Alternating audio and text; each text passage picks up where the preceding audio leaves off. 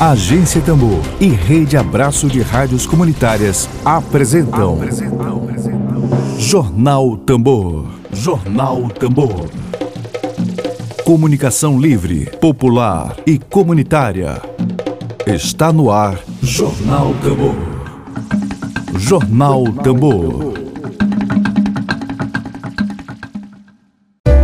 Dedo de prosa.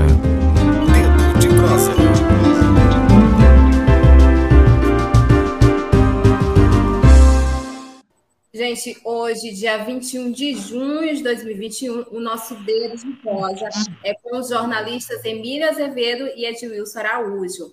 E o tema central do nosso dedo de prosa é a conjuntura política do Brasil e do Maranhão a partir dos recentes atos aí contra Bolsonaro e a ida de Flávio Dino e Marcelo Freixo para o PSB. Bom dia, Emílio. Bom dia, Edilson. Bom dia, Lívia. Bom dia, Emília Azevedo. Me ouvem? Sim, estamos ouvindo. Beleza. Bom dia, Lívia. Bom dia, Lívia. Bom dia, Ed. Bom dia, audiência. Um abraço a todas, um abraço a todos. Vamos aí para a conversa. Bom dia para todos que estão nos acompanhando. E um tema bastante é, intenso, né? É, com uma marca aí que a gente já chegou a meio milhão né, de, das vítimas da Covid-19 passamos aí em várias pessoas na rua, né, no sábado, no ato contra Bolsonaro e a favor da saúde pública, a favor da vacina, é, a saída de Flávio Dino, também do PCdoB para o PSB, é, na tentativa de construir aí pontes, né, é, que fortalecendo as chances de, de vencer Bolsonaro nas eleições de 2022. Tudo isso a gente vai discutir aqui hoje com Emília Azevedo e Edilson Araújo. E é isso, gente. Vamos começar. Vou começar aqui te fazendo uma pergunta. Como é que tu estás vendo é, essa mobilização de rua aí do Fora Bolsonaro, é, junto com... Existe a movimentação partidária, não é? é? Muita gente se mexendo, se articulando, falando de eleição de 22, falando... Mas o povo está na rua, não é? é? Tiveram duas manifestações bem grandes, não é? uma no mês passado e uma ontem, foi ontem, né? Sábado, né? Foi sábado. Sábado. E eu queria te ouvir a respeito dessas manifestações de rua. Começasse falando aí para nós. É, Emílio, eu penso que essa é uma, é uma novidade, uma novidade do campo democrático, né? O campo democrático estava receoso de ir para a rua é, devido a, a essas a esse contexto de aglomerações. Né? Com, com o avanço da, da vacinação e, e condições melhores de as pessoas estarem mais próximas, e também devido a todo essa, esse discurso em torno da ciência, em torno da defesa da, imuniza, da imunização, é um, um contingente já considerável de brasileiros e brasileiras já estão vacinados, né? Embora a gente fale assim, contingente considerável nas circunstâncias do Brasil, né? Porque tem países na Europa e, nos, e, e, Nova York, por exemplo, já está voltando à normalidade. Países da Europa que já estão abrindo estádios de futebol, mesmo com os de máscaras e com as medidas sanitárias, mas no Brasil ainda é, é tímida, né? Nós só temos essa vacinação que temos devido a uma gigantesca pressão né, dos movimentos sociais, do campo científico, das entidades internacionais, do parlamento, do campo democrático. Então, esse conjunto de fatores é que proporcionam as condições para que as pessoas é, é vão para a rua. Né? Essa é, uma, é, uma, é um sinal positivo, é uma novidade, a gente pode considerar uma novidade no cenário da pandemia, né? porque as ruas, até, até pouco tempo, estavam ocupadas por pela extrema-direita, né? por esse campo que orbita em torno do Bolsonaro. Eles estavam, digamos assim, como os donos da rua, né? os, os, os donos dessa cena da rua, das mobilizações, que tradicionalmente essa, essa, essa cena das mobilizações, que, quem tem uma presença mais expressiva de rua, tradicionalmente são os movimentos sociais, né? os sindicatos, as organizações. Então, assim, essa rua que estava dominada pelo campo da extrema-direita, ela passa agora a ser compartilhada pelo campo democrático. Né? Já havia as movimentações partidárias, as movimentações no Congresso, mas é, nós sabemos que todo esse esses segmentos que atuam em defesa da democracia, eles têm uma prática, que é ir para a rua, que é mobilizar, que é reivindicar, que é estar tá sempre em, em, em uma ação é, que se combina com outras organizações da sociedade civil, são parlamento, né? Então, penso que essa combinação de forças entre a rua e a atuação da oposição no parlamento dão aí um bom um bom start assim para pré-campanha, né? E também causa, digamos assim, uma, uma, uma disputa com a extrema direita que estava controlando essas manifestações de rua, assim, de uma maneira irresponsável, né? Porque eles não usam máscaras, não têm medidas preventivas, não creem na vacina, estavam indo na rua colocar a vida deles em risco e a vida de outras pessoas em risco é uma diferença da nossa ida para a rua, que nós vamos com os cuidados sanitários, máscara, álcool gel, distanciamento. Então, eu penso que essa é uma, é uma novidade, uma sareira, a, o retorno do campo democrático para as ruas. Isso aí dá um, agora um, um desenho né, de que é uma eleição polarizada né, entre o campo da extrema-direita e o campo democrático. A gente ainda não vê sinais digamos assim, de uma, de uma candidatura de centro, uma chamada terceira via, né? A gente coloca aí, entre aspas, essa terceira via. Essa terceira via não conseguiu ainda se articular no campo de partidos, né? Não conseguiu ainda formar um bom diálogo com os partidos, também não consegue ir para a rua. A rua está polarizada entre igual 2018, entre a extrema-direita e uma candidatura aí dessa frente ampla, que pode ser o Lula, né, caso tudo dê certo. Então, essas, as minhas primeiras impressões são essas, assim, polarização é um nesse nesse aspecto da polarização de campo democrático e extrema direita se repete e a eleição ela vai ter ao que ao que está sendo indicado hoje uma repetição de 2018 com algumas diferenças, óbvio, né? Diferença seguinte que em 2018 o, o Jair Bolsonaro ele era uma grande novidade, né? Agora ele não é mais novidade, já, ele, vai, ele vai, vai disputar a próxima eleição de 2022 com quatro anos de mandato, ele vai ser avaliado, ele vai ser julgado, não é mais um outsider, é uma pessoa que teve uma experiência de gestão, uma experiência de gestão desastrosa. Então, tem algumas repetições de 2018, que eu considero repetição. A polaridade, né? Mas o que não é repetido? O que não é repetido são essas, essas candidaturas outsider, né? Esses que não terão muita, muito, muita, muito mar para navegar aí. Artistas, policiais, é, celebridades que foram eleitos naquela onda conservadora de 2018, né? Vamos supor assim, aquele ator pornô, Alexandre Frota, pessoas desse naipe que, que ganharam uma grande proporção em 2018, penso que em 2022 isso vai dar uma esfriada, né? E Bolsonaro tem quatro anos de mandato, ele vai ser julgado, vai ser avaliado. Mas a polaridade de 2018 ela está novamente nas ruas. Isso é um, é, um, é um sinal muito positivo que o campo democrático tenha voltado para as mobilizações. Emílio? É, saindo da rua e indo um pouco para a luta partidária, né? nós vamos falar aqui da, essa questão partidária, passando pelo, pela essa novidade na política brasileira e na política do Maranhão, que foi a ida do Flávio Dino para o PSB, junto com o Marcelo Freixo, é, fala-se muito numa frente ampla. Né? E essa frente ampla, muita gente é a favor, mas tem pessoas que ainda ficam é, reticentes, tanto no campo da esquerda como alguns conservadores. Né? É, recentemente se teve aí um encontro entre Lula e Fernando Henrique Cardoso, é, e aí eu falo como uma pessoa que ficou contra Fernando Henrique Cardoso, é, do, e desde 94, eu ainda jovem, fiz campanha contra Fernando Henrique em 94, campanha contra Fernando Henrique, em 98, é, em 2002 queríamos a eleição do Lula contra o PSDB, e, e, durante quase 30 anos tivemos essa polarização entre PT e PSDB. Né? É, mas hoje, é, se você me perguntar se eu achei bom o Lula sentar com o Fernando Henrique, eu vou dizer que achei ótimo. Vou me perguntar, mas por quê? O que, que tem de bom? Gente, é, vocês que estão aí nos ouvindo, vocês que vão nos ouvir, para entender um pouco a, o que está acontecendo no Brasil hoje, é, infelizmente, é, 90% da população brasileira ou mais não sabe quem, quem foi Carlos Alberto Brilhante Ustra. Esse cara ele é idolatrado pelo atual presidente da República do Brasil.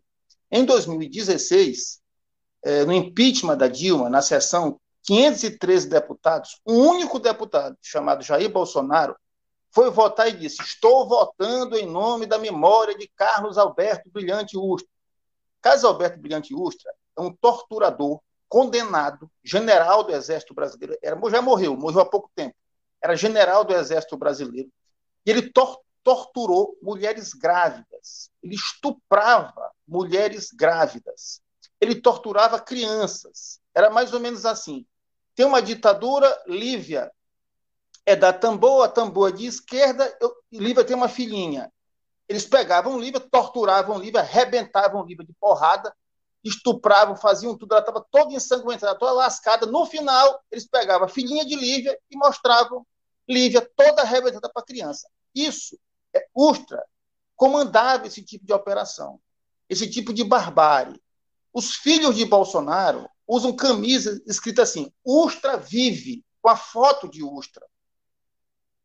Bolsonaro prestou essa homenagem. Voto em nome da memória de Carlos. A memória de Carlos Alberto é a memória do horror.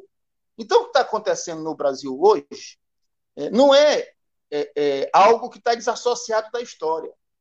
Em 2018, foi eleito um sujeito é, em nome de Deus e da honestidade, que em 2016 elegeu, é, é, homenageou Ustra e homenageou Eduardo Cunha, que era o pai da corrupção. Então, o que representa é, é uma profunda hipocrisia e uma profunda violência na presença do Bolsonaro, ela exacerba a violência. Então, o que está acontecendo na pandemia hoje, com esse monte de morte, esse descaso, essa indiferença, não é de se admirar de uma pessoa que admira, que, que, que cultua a tortura. Hoje está tendo uma tortura em larga escala. Então morre um monte de gente e ele acha graça, como tem um vídeo dele rindo. Vídeo? Ha, ha, ha. Esse vídeo, todo, muita gente já viu esse vídeo. E quem tem esse vídeo, passa em frente, que é para saber que tipo de pessoa perversa está no comando do Brasil. Então, a frente ampla é uma necessidade para que se tire o Brasil das mãos do sujeito, porque a morte se dá pela pandemia, mas é lógico que existe um aumento do assassinato de mulheres, do feminicídio, do assassinato de camponeses. Agora teve um relatório da, da, da CPT mostrando que houve um aumento da violência no campo. Os relatórios mostram que há um aumento do feminicídio no Brasil. Por quê? Porque nós temos um torturador e um assassino na presidência da República que diz, ó, liberou geral. Então, numa sociedade como a brasileira, que já tem uma história de 500 anos de violência, porque a história do Brasil é profundamente marcada pela violência, mas nós temos hoje uma exacerbação dessa violência. É isso que está em jogo. É um liberou geral. Ah, é violento? É violento. Bem, agora é só a violência. Vamos para cima. Tem pandemia, deixa morrer. Estão matando Travesti, deixa matar. Está matando mulher, deixa matar. Então é isso que está em jogo. Então há uma necessidade, sim, de uma frente, porque a conjuntura é outra. Então essa conjuntura que permite Lula e Fernando Henrique conversarem, isso é bom para nós. Essa conjuntura que permite o PSOL, que é um partido que nasceu de pessoas que foram expulsas do PT, hoje estarem sentando com o PT para discutir coligação em vários estados. E talvez até no plano nacional. Então, isso tem que se perceber que está em jogo, não é? é? Vamos aqui, eu vou, eu vou passar a palavra para a Lívia Pede Wilson, mas vamos imaginar que, que Bolsonaro se reelege em 2022. Né? Vamos isolar aqui na madeira. Mas de, quem seria o sucessor de Bolsonaro em 2026?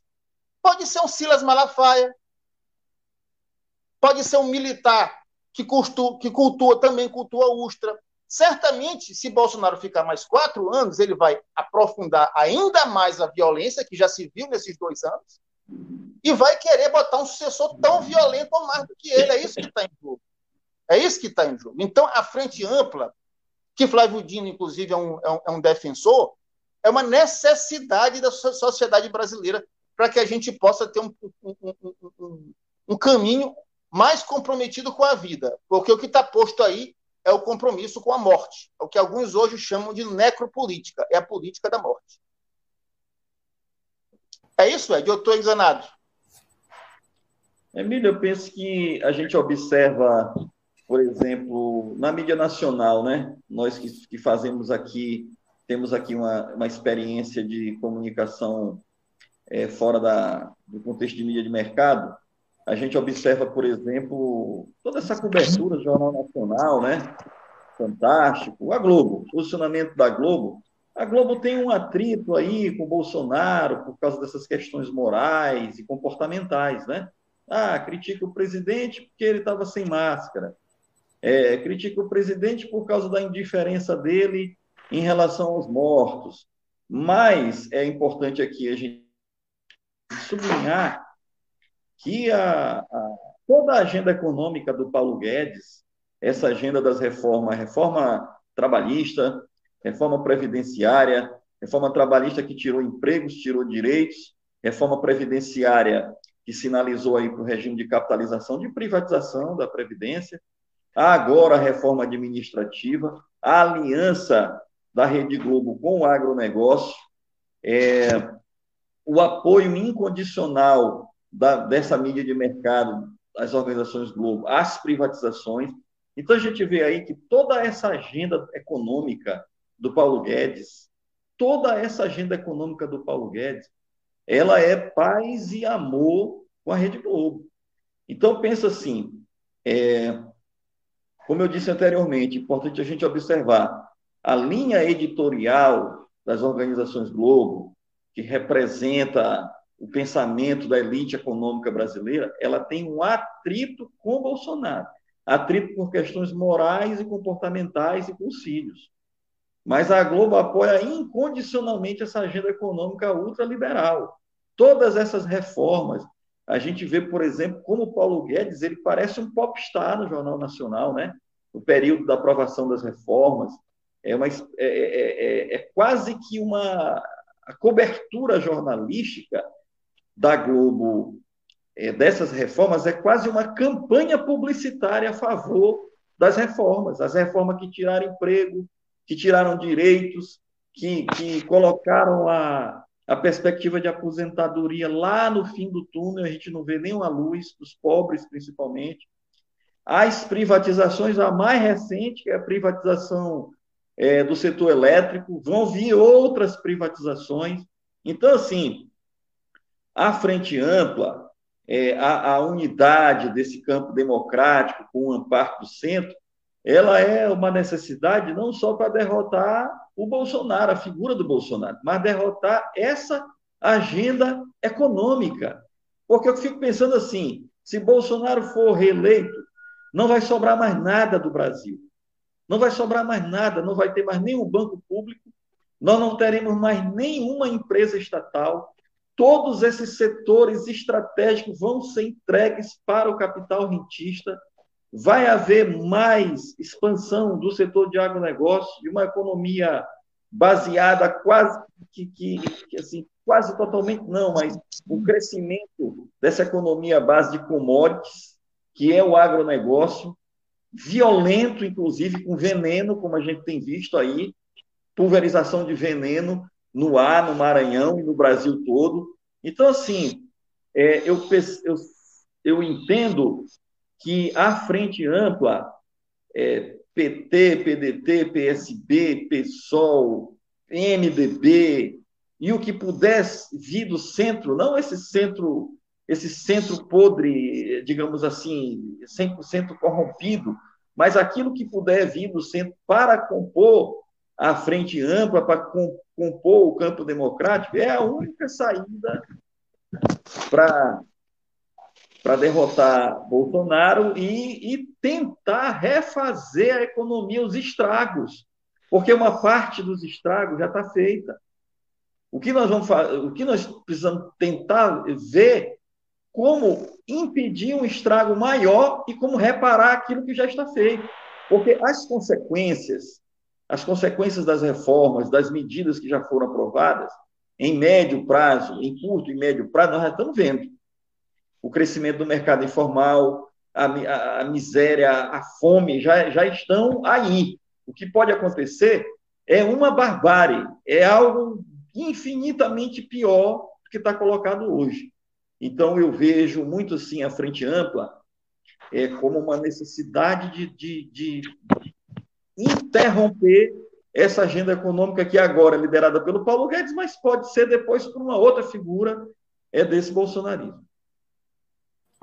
Gente, na, na manhã desta segunda-feira, né, Jair Bolsonaro ali no Palácio, em frente ao Palácio da Alvorada, ele anunciou né, a defesa, defendendo o voto impresso, algo que Simão Sirineu também está comentando aqui, né? Que ele vem apresentando essa defesa do voto impresso para as eleições de 2022. Ó, pergunta para os analistas sobre esse movimento do voto impresso, né? Que Bolsonaro ele tem defendido muito isso, né? A gente pode ver isso na mídia, nas redes sociais, é, essa defesa do voto impresso para 2022, o quanto isso pode impactar nas eleições presidenciais do de 2022. Queria só, antes de falar do voto impresso, fazer um comentário em cima do que a Dilson falou em relação à economia. É, toda, depois que o Bolsonaro se elegeu, que para muita gente foi uma surpresa, inclusive do campo conservador, se, se ficou querendo avaliar, mas o que é o que foi o Bolsonaro? De repente tinha ali aquela, aquela, aquela polarização PT e PSDB, é, e de repente aparece o Bolsonaro, né? Não foi tão de repente assim, porque ele já era deputado há mais de 20 anos, 28 anos. É, a gente tem que recorrer à história do Brasil para analisar o Bolsonaro e analisar isso que o Edilson falou. Né? A história do Brasil é marcada por violência e desigualdade. Né? O Brasil, é, é, com esse nome de Brasil, depois da invasão portuguesa, aqui no início do século XIV, né, é, se instalou aqui o, o, o, algo profundamente violento e onde a desigualdade foi sendo construída passo a passo. Então, é, o Bolsonaro não inventou a violência e não inventou a desigualdade. O que ele faz é aprofundar, aprofundar essa violência e aprofundar essa desigualdade. Aprofundar mesmo. Ah, ah, existe violência e desigualdade? Bem, essa é a regra. É violência e desigualdade que nós vamos agora é aprofundar. Não, tem gente lutando por reforma agrária. Mata. Libera a arma e mata. A economia é, é, é, é, neoliberal. É neoliberal? Vamos radicalizar, vamos tornar ainda mais neoliberal. O que puder. O que puder. Tira a estabilidade de servidor público, zero jogo. É, é, pra, é, pra, é, é, é, uma espécie de liquidação. Como se fosse assim, porque tem o Natal e o Ano Novo, é o comércio diz assim, agora vamos liquidar o estoque. É o, é o que a gente está vendo nesse processo da extrema-direita na área econômica num país que vem da Casa Grande da Senzala. Nossa economia, é, é, é, a origem dela é da escravidão, 300 anos de escravidão. O Bolsonaro e o Guedes, se eles puderem voltar para o século XIX, para o século XVIII, em matéria de, de, de, direitos, de negação de direitos, eles voltam, eles são escravagistas. Né? Essa é a questão. O voto impresso, que está sendo colocado aí na, na, no chat, é, acho que, que, que, eu não vejo problema no voto impresso, desde que mantenha o voto, o voto digital.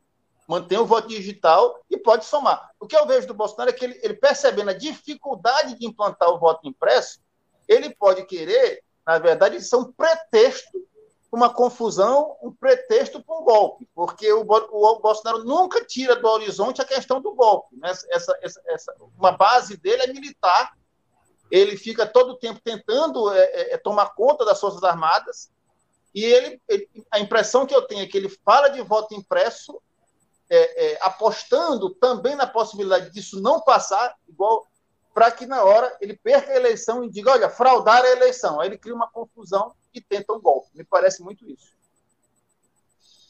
Em relação ao voto impresso, Lívia, é, é interessante a gente argumentar no seguinte ponto de vista.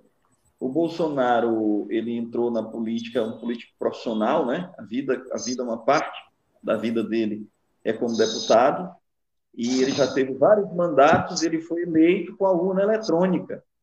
Mas mesmo assim, ele é eleito com a urna eletrônica, inclusive eleito deputado e presidente, né? ele foi eleito e ele joga dúvidas sobre a segurança da urna eletrônica. Então, essa, essa fala dele, esse discurso de duvidar da urna eletrônica, pensa assim que é um, um movimento que faz, que ele faz, ele, o entorno dele, já vendo 2022, né? Bem, se eu não, se eu não ganhar a eleição é porque houve fraude. Então ele começa a defender o voto impresso para fazer um movimento. Esse movimento do, do voto impresso, ele é um movimento combinado com a constante dúvida que ele joga sobre a urna eletrônica que validou a eleição dele, né? Validou a eleição dele. Pensa assim que é mais alinhado do que ele está dizendo. O, o, o golpe, ele está ali. A qualquer momento, Bolsonaro pode acionar, né? Ou pode tentar é uma, uma digamos, uma, uma expressão bem maranhense, uma pataquada, né? Como foi aquela pataquada do Donald Trump é, nos Estados Unidos, quando perdeu a eleição para Joe Biden, e, e, aí mobilizou aquele, aqueles fanáticos, aquela horda de radicais para invadir o Capitólio. Pode ser que Bolsonaro tente algo parecido no Brasil, e para que ele faça isso lá no, no, no, no, calor da eleição de 2022, da apuração, com o resultado, ele vai fazendo o esquenta, né? O esquenta é dizer, olha, vamos defender o voto impresso, porque a urna eletrônica não é segura. Aí vai criando essa onda de desconfiança em relação à urna eletrônica. Essa mesma urna eletrônica com a qual ele se elegeu várias vezes deputado e se elegeu presidente, e ele foi eleito presidente e disse que teve fraude. A gente tem uma ideia de como funciona, funciona essa cabeça do bolsonarismo, né? Gente, são muitas perguntas aqui no chat, na live. Desculpa não tá, é, não tá dando para acompanhar todo mundo. Emílio, quer continuar? Eu posso leia, colocar leia a pergunta do Igor? Bota... Não, comenta aí o povo do chat, aí em seguida eu volto e Edilson volta. Veio o chat, né, Edilson? Isso. Olha só.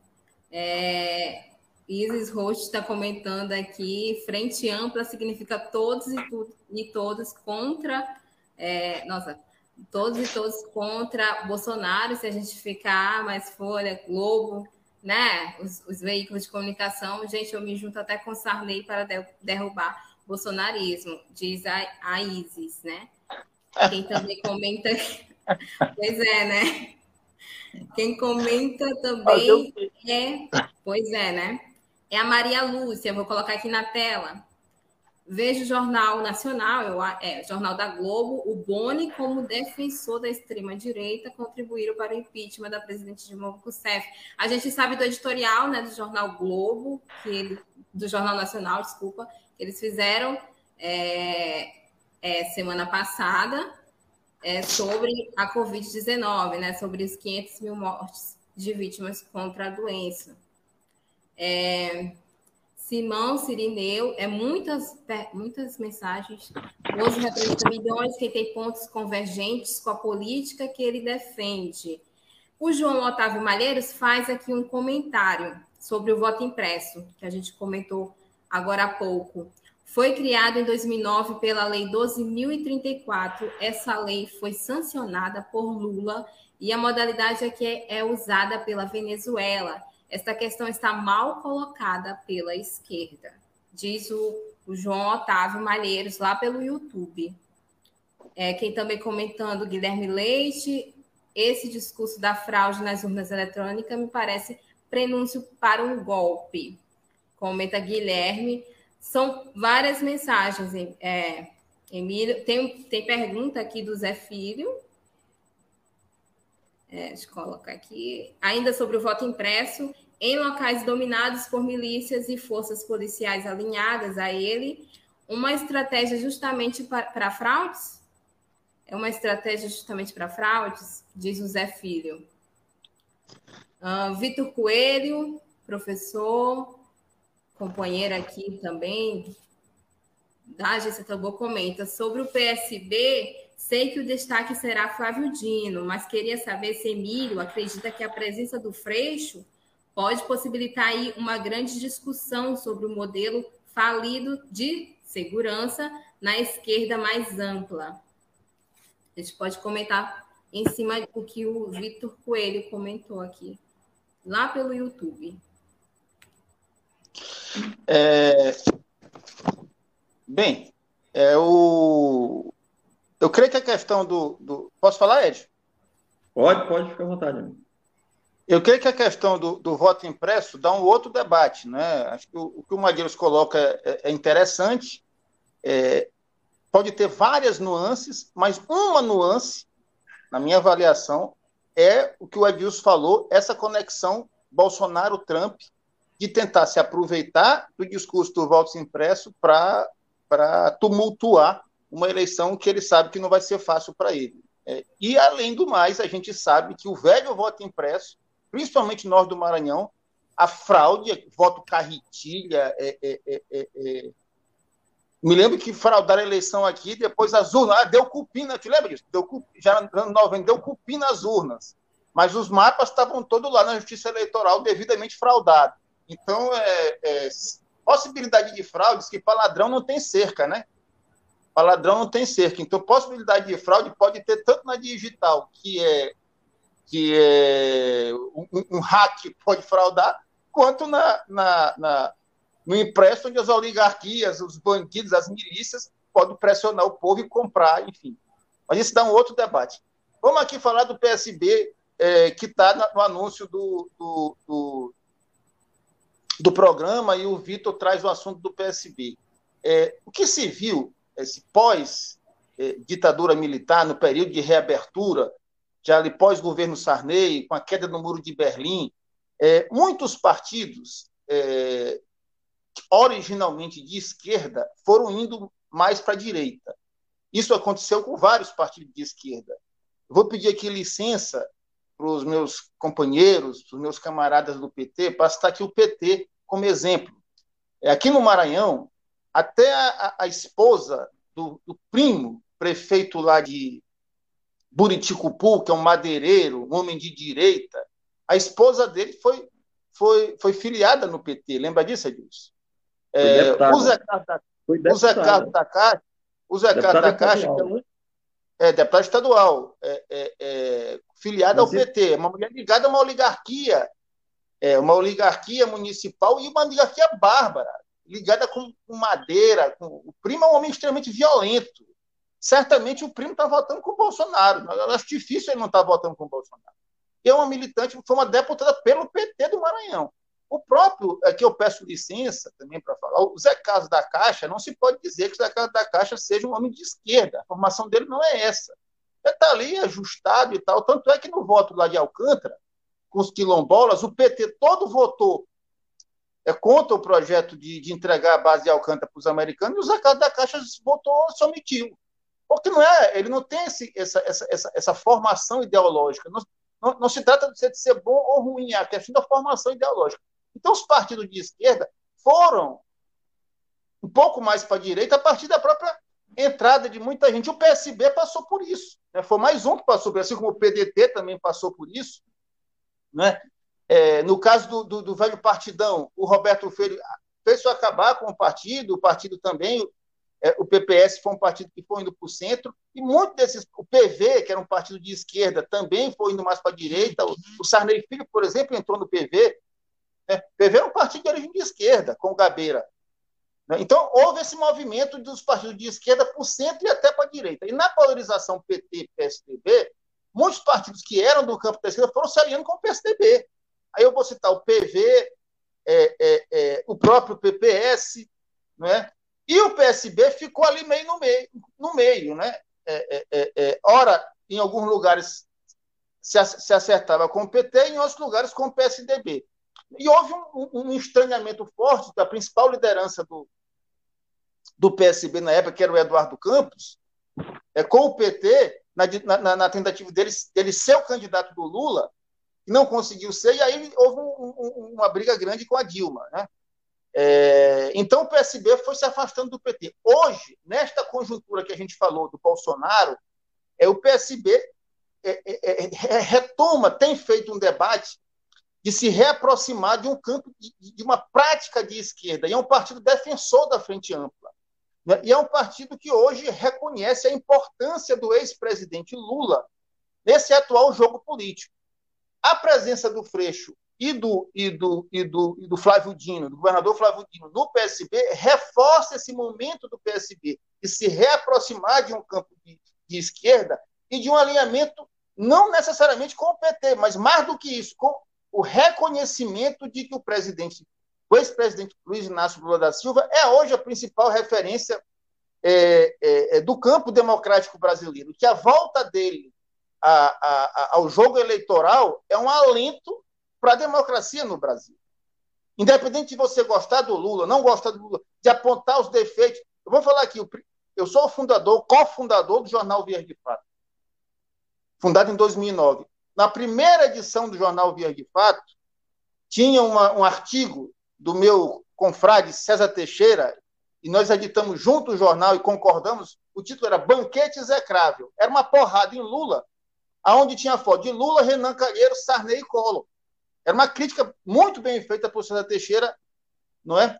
A, a, ao presidente Lula. Mas por mais que a gente tenha críticas ao presidente Lula, ao governo, mas a gente não pode nunca sequer cogitar em, em, em dizer que é algo parecido, parecido o Lula do Bolsonaro. É profundamente diferente. É profundamente diferente. Estou falando de gente que cultua torturador, gente. Então, voltando para a questão do, do, PSB. Em, dois, em, em, novembro de 2000 e... Não lembro se foi novembro, do segundo turno da eleição, de 2020, o, o Lula ainda estava preso, nós, nenhum de nós sabia que o Supremo iria rever toda aquela, aquela, aquela, aquela, aquele festival de, de, de, de irregularidades patrocinadas por Sérgio Moro, isso não estava no horizonte, né? ou se estava, nem todo mundo conseguia ver, o Flávio Dino foi votar no segundo turno, que foi entre Duarte Júnior, que era o candidato dele, contra o Bride, com uma camisa Lula livre. Muita gente achou aquilo fora de propósito. Gente, Lula livre. Eu até escrevi um artigo na época. Então, mostrava ali o, o, o alinhamento do Flávio com, com, a figura do Lula e de reconhecer que o Lula era uma figura importante para a democracia. Passa alguns meses, o, o Lula é solto.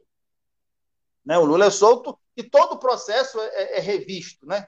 É revisto muito bem revisto. E a gente tem que, que aplaudir o que aconteceu no Supremo Tribunal Federal, que se fez de fato justiça com os desmandos, os abusos cometidos por Dallagnol e por Moro. E o PSB sabe que o Flávio Dino é uma pessoa próxima do Lula. Da mesma forma que no Rio de Janeiro, o Freixo, que era do PSOL, saiu em comum acordo com o PSOL, não foi uma saída traumática, foi uma saída tranquila, e o Freixo quer fazer uma aliança ampla para derrotar o bolsonarismo na, na, na, na, casa do bolsonarismo, que é o Rio de Janeiro, que é o estado onde Bolsonaro tem seu domicílio eleitoral e, e onde ele tem ali as suas, as suas mais fortes milícias. E o crime organizado está em torno do bolsonarismo, tem uma relação de crime organizado com o bolsonarismo. E o Freixo vai partir, e aí o Freixo vem para o PSB. E, e, e dizendo e ressaltando a importância do ex-presidente Lula. Então, é, é, é, essa, essa, essa, essa aproximação entre essa ida de Flávio Dino e de Freixo reforça algo que já estava dado, que era uma aproximação do PSB com a figura do Lula, e, consequentemente, com o PT, né? que, é, que é o partido que o Lula é, comanda, lidera, não é? e é fundador, enfim. E no Maranhão, é, há uma, uma alteração, não é? porque já estava dado sob o comando do Luciano Leitor, que tinha o controle absoluto do partido, que o partido iria marchar com o Everton Rocha. Né? Com a chegada do Flávio Dino, é absolutamente natural que um governador do Estado, é, ao se filiar, tenha um, um, poder muito grande no partido. Não é? é, é ele não vai chegar como soldado raso. Né? Isso é evidente. Ele chega com um, poder de, de, de mando e de, de, de, de interferir nas decisões do partido. Quando eu falo poder de mando, é o poder de interferir nas decisões do partido, inclusive em comum acordo com a direção nacional. E eu creio que, que o PSB aqui no Maranhão também vai priorizar essa questão do enfrentamento ao bolsonarismo, né? E a sucessão do Maranhão vai passar por uma tentativa de se criar também aqui uma frente ampla antibolsonarista, que pode ser com A, com B, com C, o nome ainda não está dado. Não sei se, se, se ficou faltando aí alguma coisa a dizer, Ed, sobre essa questão do PSB. É, eu penso assim, que Lula, depois que foi, que foi solto e que teve os processos, as decisões condenatórias anuladas, é, funciona mais ou menos assim como um, um, jogador, que ele é o craque do time, ele é poupado no primeiro tempo e tal, e quando ele entra no segundo tempo, ele desequilibra. Ele, ele muda todo o esquema tático, né? Muda todo o esquema tático do jogo, tanto para o time dele quanto para o time do adversário. Bolsonaro teve que se movimentar, a extrema-direita teve que se movimentar, porque Lula solto é um perigo. E no, e no campo, aqui no campo democrático, houve essa série de alterações, né? Lula é uma espécie de assim, ele a ideia da, da, da, frente ampla passa muito por essas movimentações que estão acontecendo nos partidos. Imagina assim, Flávio Dino, que tinha uma situação confortável no PCdoB, ele migra para o PSB. Um, um partido como o PSOL, em outras circunstâncias, em outras circunstâncias, um partido como o PSOL, com o protagonismo que tem, com esse, com essa última, esse último desempenho eleitoral do Boulos, em 2018 em São Paulo, em outras circunstâncias, o pessoal iria fazer disputa com o PT. Mas eles estão é conversando. Por quê? Porque o inimigo, o inimigo da extrema-direita é um inimigo forte e perigoso. Então, toda, toda essa movimentação partidária que está tendo essa, essa, no bom sentido, a inflação de nomes protagonistas do PSB, o governador Flávio Dino, o, o, o Freixo, e, e outros que virão para o PSB estão no contexto da formação da Frente Ampla. Né? Eu quero aproveitar é, essa carona aí do PSB para falar de um outro partido que está nesse campo, hum, que é o PDT, que é ainda insistindo na candidatura do Ciro Gomes, que se coloca como uma, uma possibilidade de uma candidatura alternativa, né? E diz, todo o discurso do Ciro Gomes é o seguinte: não, não, nós vamos repudiar repudiar Lula e Bolsonaro, ele tenta se colocar como essa terceira via, que não é rigorosamente liberal, né? é, um, é, um, é uma, uma formação é uma formação que não é rigorosamente liberal, nem e de longe neoliberal que Ciro Gomes está propondo. Ele critica muitas privatizações, a redução do Estado, né? é, é muito mais de reforço do papel do Estado a pegada econômica do Ciro Gomes. Mas a pergunta é, é provo provocar o Emílio aqui, é, nesse outro campo, seja é, nessa ideia de ter uma candidatura, uma terceira candidatura, fora dessa polarização, tem uma tentativa com Ciro Gomes, o Luciano Huck já desistiu oficialmente, ele disse que nem a palavra certa não era nem desistência, porque nunca foi candidato, então não, não poderia desistir porque nunca foi. Luciano Huck desistiu, a Moedo também, o João Moedo do Partido Novo desistiu. E a gente percebe aí uma certa dificuldade de formação dessa terceira candidatura. O Ciro Gomes não consegue é, engrenar né, com esse discurso anti-Lula e anti-Bolsonaro. O PSDB, por exemplo, adiou as prévias lá para novembro, lá para prorrogação, ou seja, a pré-campanha começou, Bolsonaro está na rua, o, o, campo democrático se movimentando. E o PSDB com Dória, que é o dono da, da, da vacina do Butantan, aí com, com, índices nas pesquisas baixíssimos, né? De 2%, 3%. E ainda o PSDB vai tomar a decisão lá em novembro, que adiou as prévias. Então, eu, eu queria voltar para o início da minha primeira fala, que essa eleição ela vai ser muito polarizada entre Lula e Bolsonaro. Penso que vai ter pouco espaço para um nome de uma terceira candidatura, seja ela o Ciro, que tem um perfil mais progressista, ou uma candidatura de direita. Aí, aí a pergunta que eu, a provocação que eu faço para mim é: para onde vão esses votos do centro? Os votos de uma eventual candidatura de Ciro Gomes, no segundo turno, muito provavelmente vão para o Lula.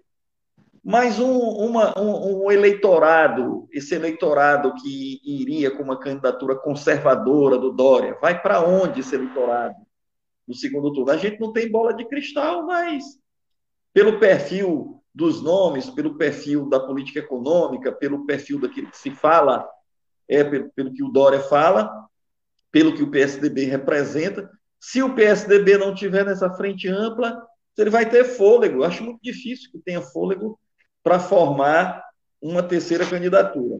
Tomara, tomara que o PSDB venha para a frente ampla com Lula. É a minha torcida, né? Lívia.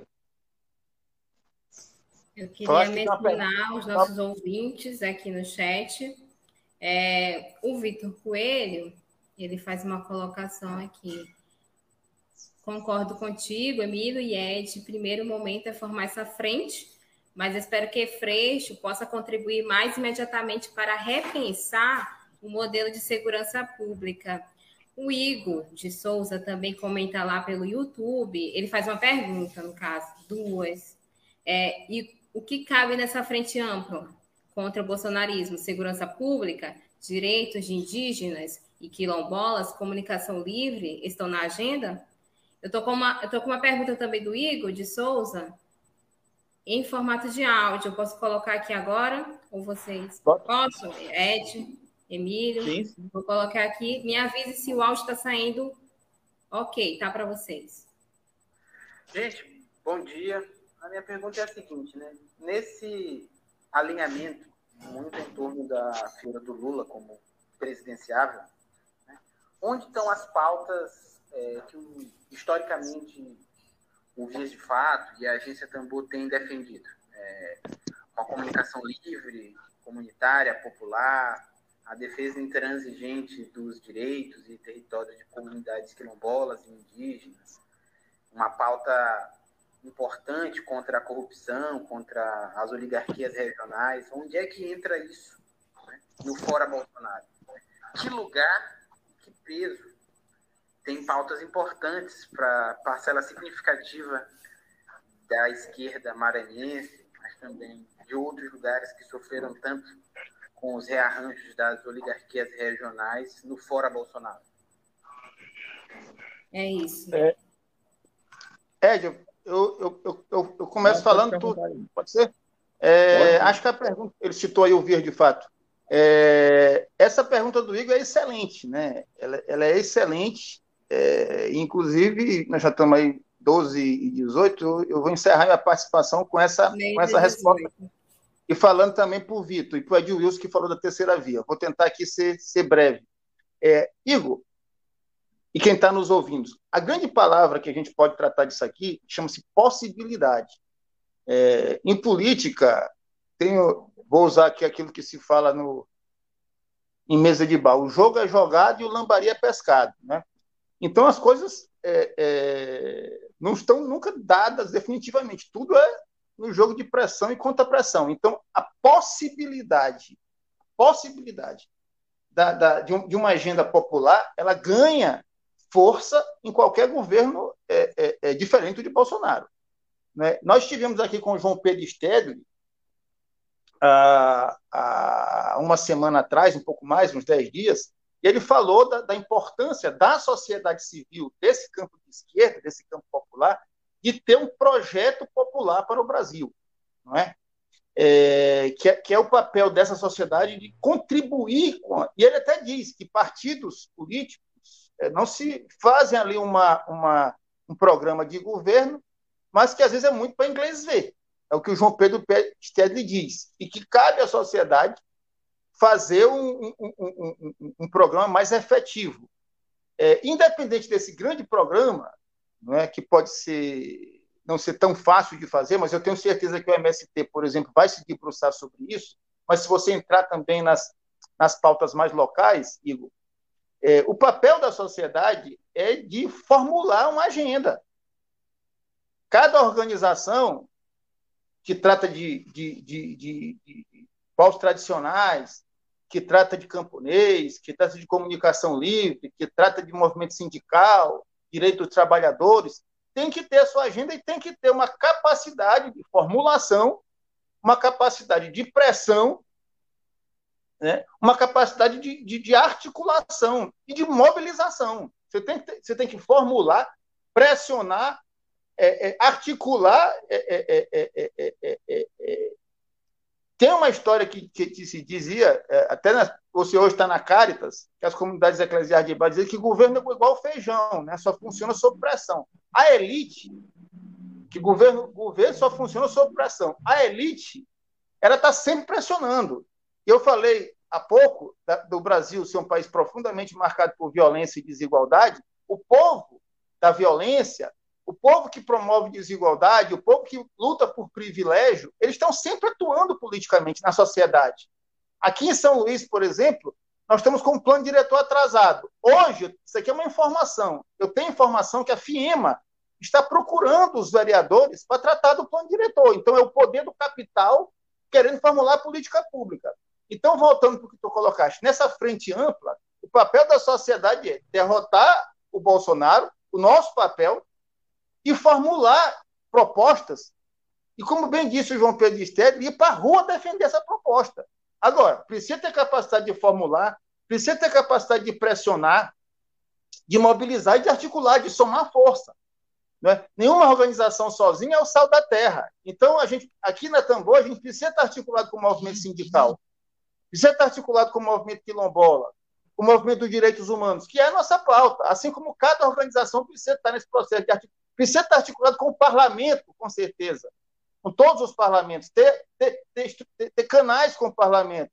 Não podemos deixar o, o, o, parlamento entregue à bancada da bala, não é? a bancada dos mercadores da fé não é? e a bancada da, da, do boi, não é? do latifúndio. Então, esse poder de, de, de articulação e de ação política é fundamental para aumentar as possibilidades dessas pautas que o jornal Verde Fato e a agência Tambor defendem. E aí, Vitor, acho que respondi a tua pergunta em relação à a, política de direitos humanos no Rio de Janeiro, que é urgente, porque a extrema-direita acha que bandido bom é bandido morto e tem que entrar matando na favela e na periferia e, e no campo, e atira primeiro e pergunta depois. Não é? Isso é um desafio do movimento de direitos humanos, do qual o Marcelo Freixo é um, é um militante histórico. O, o Freixo é um militante histórico dos direitos humanos. O Freixo tem um irmão assassinado pela, pelo crime organizado do Rio de Janeiro. A Marielle era assessora parlamentar do Freixo, para quem não sabe. Era aliada dele. O Freixo anda com escolta. É, ele e a família dele, os filhos dele. Então, é, é, com certeza, essa pauta de direitos humanos. Agora, o que a gente não pode esperar é que um governo, isso aí a gente sabe disso, que um governo, que um partido ou que um governante sozinho, sozinhos, vai dar, vai dar conta da, da, da, das respostas. Todos nós temos que ter agentes de mudança e de agentes de transformação. Né? Eu acho que, que, que, em relação à terceira via, Ed, só para eu não acredito que está muito polarizado, né? está muito polarizado. O Lula é um candidato muito forte é, e a extrema-direita, infelizmente, tem uma base social ainda significativa. Não sei se deixei alguma questão em aberto. Ainda é, tem tempo, Lívia, só para eu comentar rapidinho. Tem, tem sim.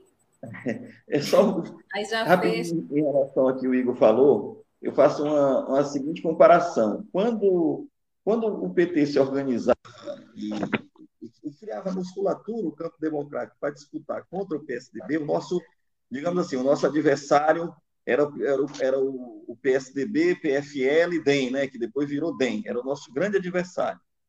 Para derrotar esse adversário, que estava assim no campo da democracia, o PT fez várias alianças à direita. Para derrotar, né, fez aliança com o PL e para governar né? uma aliança prioritária com o MDB para governar, e deu no que deu, deu até no golpe, né? com outros ingredientes do golpe. Então, comparemos assim, para derrotar o, o PSDB, o PFL e o DEM, o PT fez alianças espúrias, à direita, que nós apoiamos, apoiamos criticamente, né?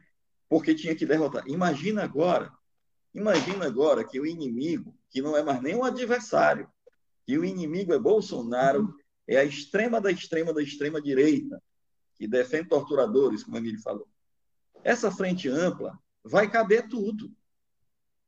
Não só para ganhar, mas para governar.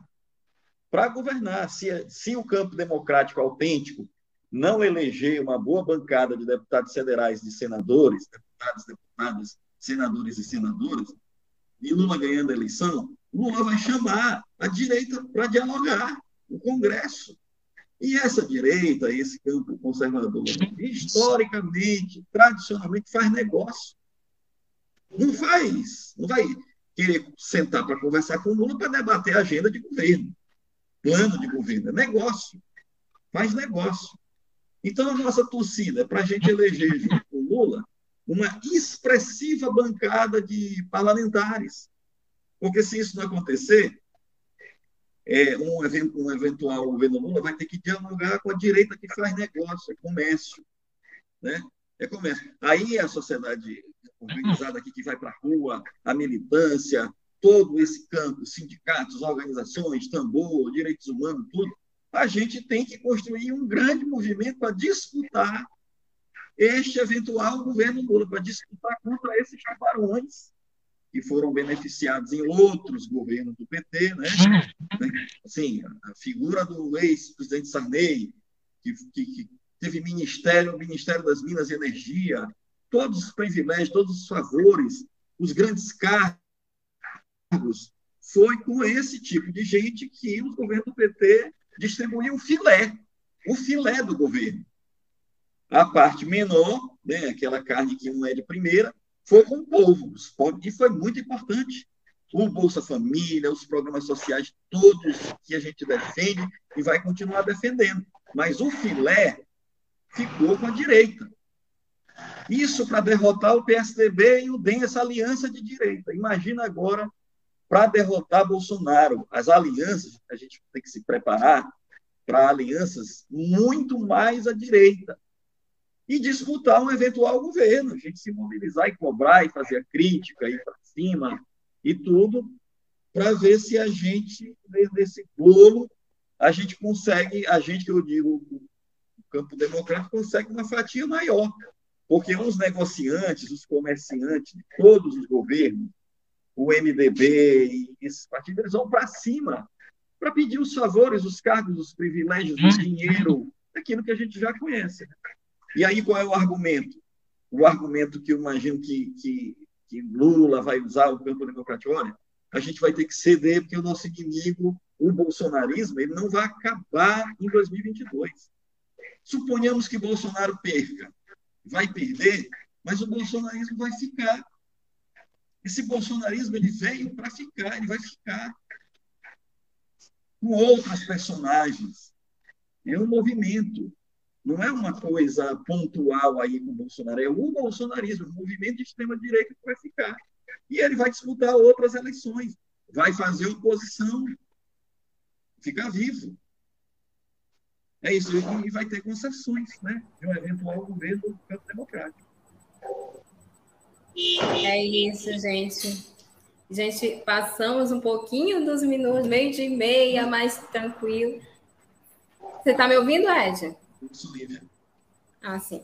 Gente, a gente está chegando no finalzinho já. Eu queria agradecer a audiência, né, que foi bem considerada hoje. Ed não está me ouvindo, mas Emílio está me ouvindo? Tá tranquilo, né? É, eu acho que Ed está com probleminha no áudio. Mas já, ainda bem que deu problema agora no finalzinho, né?